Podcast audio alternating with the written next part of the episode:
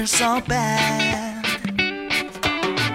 Good morning and hello everybody. Welcome on board American English Express and this is Oliver and Happy Monday. 各位周一好，那欢迎各位搭乘美语早班车，我是 Oliver。 Walk up charming city. Well, you know the joys of Monday morning. For many of us, it means a combination of waking up early, commuting to work, taking the first coffee of the day, meeting with our boss, switch on the PC and start working. Well, anyway, you know, Monday comes. 周一早上呢，不管是大家去上班还是去上学，对不对？都希望各位呢能够有一个好的一个心情。 But you know that, like in English, there are several idioms and expressions using the word Monday。在这个英文的语言当中呢，有一些的它的这种的习语呢和短语，实际上呢是和星期一相关的。那今天美语早班车，Oliver 跟大家一起来分析一下，到底有哪些大家知道和 Monday 有关联的 idioms。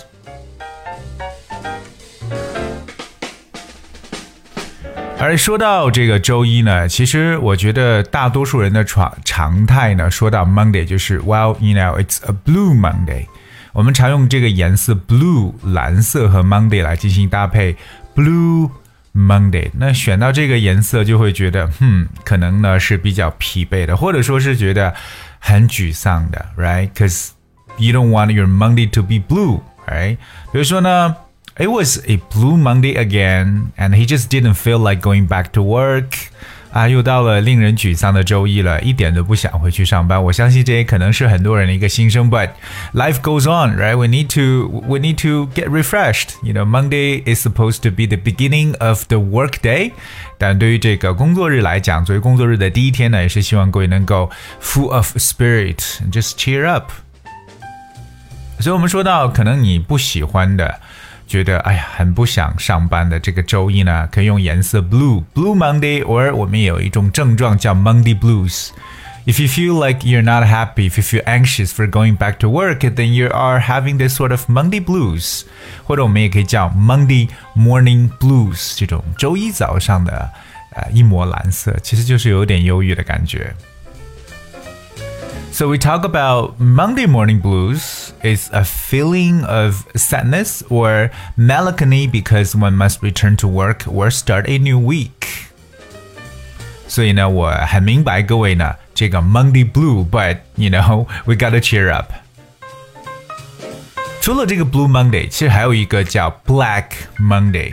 有听过什么叫黑色星期一吗？Black Monday。You might probably heard of Black Friday，but what is Black Monday？ 对吧？可能大家比较熟悉的是黑色星期五，就特别指的是那个 Thanksgiving 之后的那一天，一个大卖场，很多人去抢购。But Black Monday, okay, there is actually a story of Black Monday. 黑色周一其实有一个故事的。Okay, so.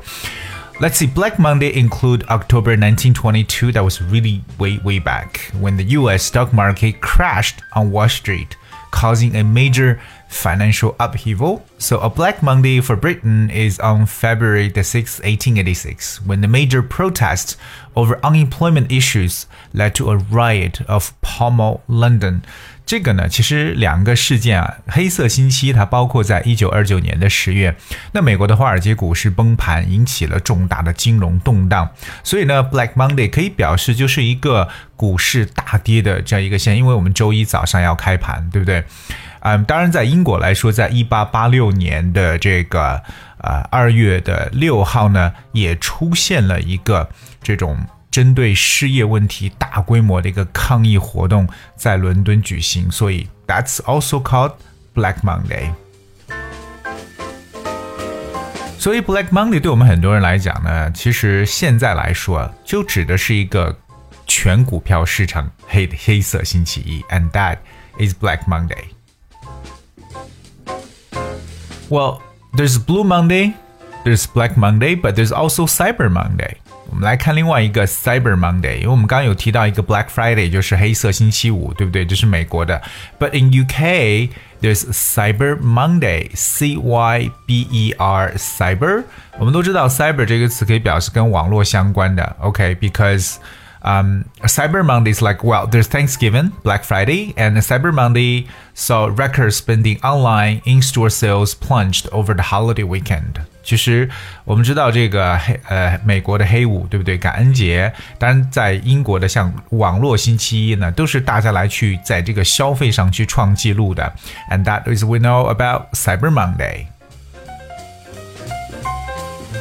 另外一个可能很多人没有听过的，我们说这个周一啊，就是很多人因为要面临马上要工作或者说要去上学了，就是在周一的这一天一大早，It's like a Mad Monday，M A D Mad Monday 就是一种很很忙乱的，对不对？一大早上起来很忙乱的这么一个早上，可以叫做 It's Mad Monday。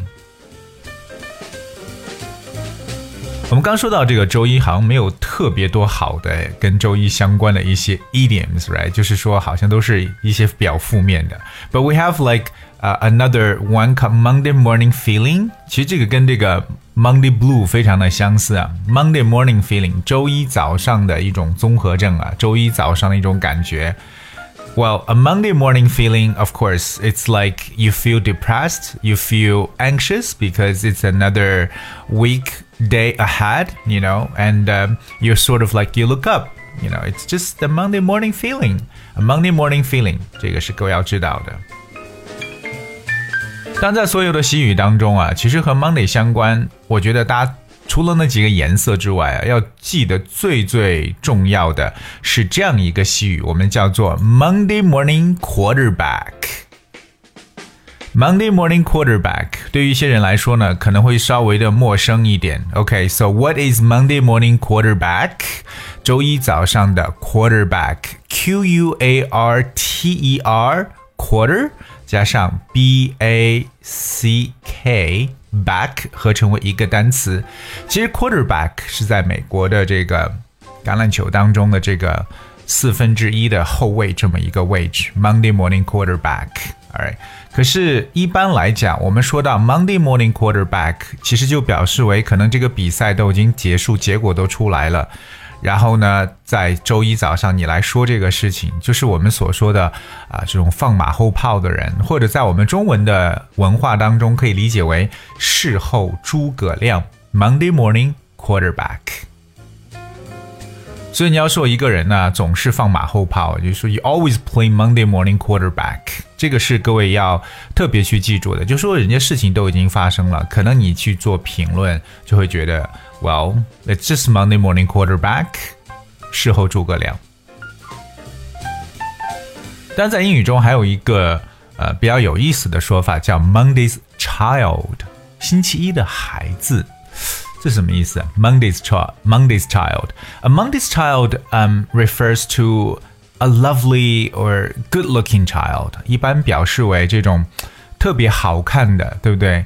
长得很漂亮、拥有漂亮脸孔的这些孩子叫做 Monday's child。So Monday's child is a fair of face。所以说白了，其实它就是这种比较好看一点，我们叫 Monday's child。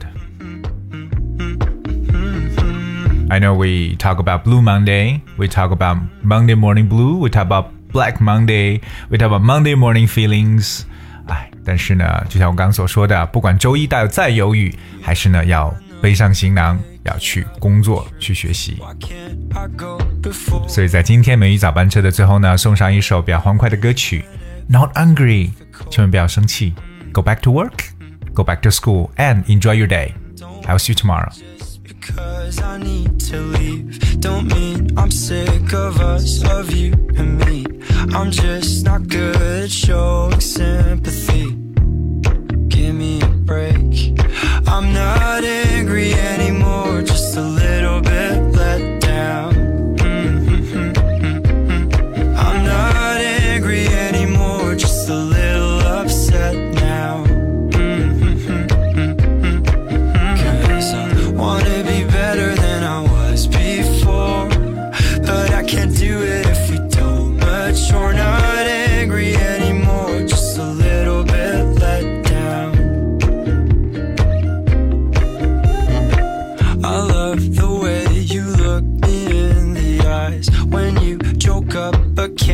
apologize. Cause you are too afraid to hurt your pride.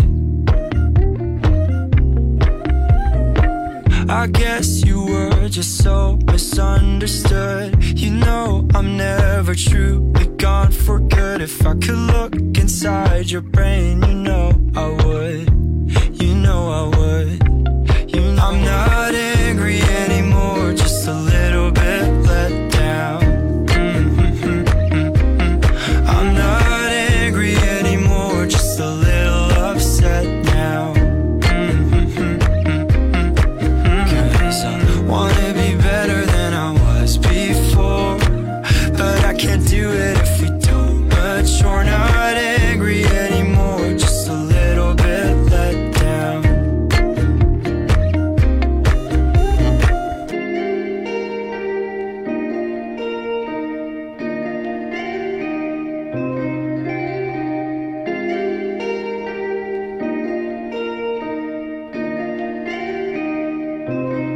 I'm not angry